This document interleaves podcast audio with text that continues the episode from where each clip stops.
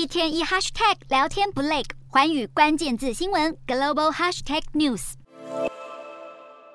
穿着一身华丽的和服参加成人式的日本民众，在每年一月的日本街头上总是特别吸睛。不过，今年比较特别的是，二零二三年是日本民法修正，将成年年龄从二十岁调降到十八岁后，迎来的第一个成人式，预计将会有三百四十万日本人转大人。不过，虽然日本从今年开始十八岁就成年，许多的成人式还是将参加者的年龄限制在二十岁。为了避免误会，有些主办单位就将成人式的会场名称改成二十岁的集会。米老鼠跳着舞为新成人庆祝，将参加者年龄限制在二十岁的还有迪士尼。迪士尼每年都会为新的成人举办庆祝活动。至于各单位为什么还是将年龄定在二十岁，不外乎就是觉得十八岁的高中生正面临大学入学考试，不会有多少人参加。许多十八岁的日本人也对变成大人无感。根据调查，会举办十八岁成人式的只有少数几个县市，而且时间也会跟一月的成人式错开。虽然日本法律调降了成年年龄，但似乎二十岁在日本人心中的地位，短期内还是难以撼动。